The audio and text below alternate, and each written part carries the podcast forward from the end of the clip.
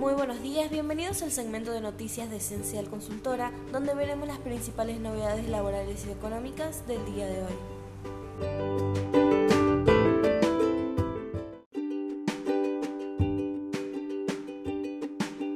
Resolución General 5100, monotributo, beneficio de reintegro del impuesto integrado.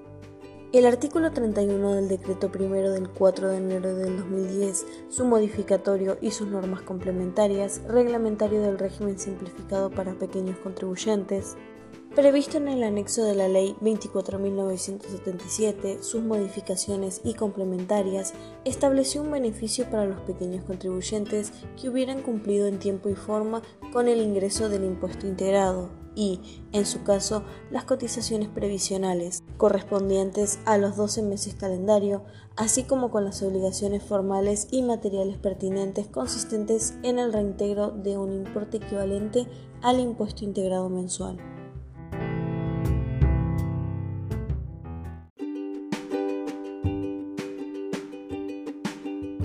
Perdonarán deudas a monotributistas y pymes. Los contribuyentes que al 31 de agosto del 2021 tengan deudas en AFIP menores a 100 mil pesos verán desaparecer esta obligación ya que el Estado Nacional decidió condonarlas.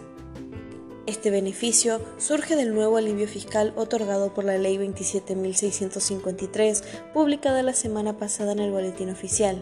Se espera la reglamentación de AFIP. Los aspectos a tener en cuenta en alivio fiscal son los siguientes. Se perdonan las deudas con el AFIP, se rehabilita y extiende la moratoria 2020 y se van a brindar beneficios para contribuyentes cumplidores.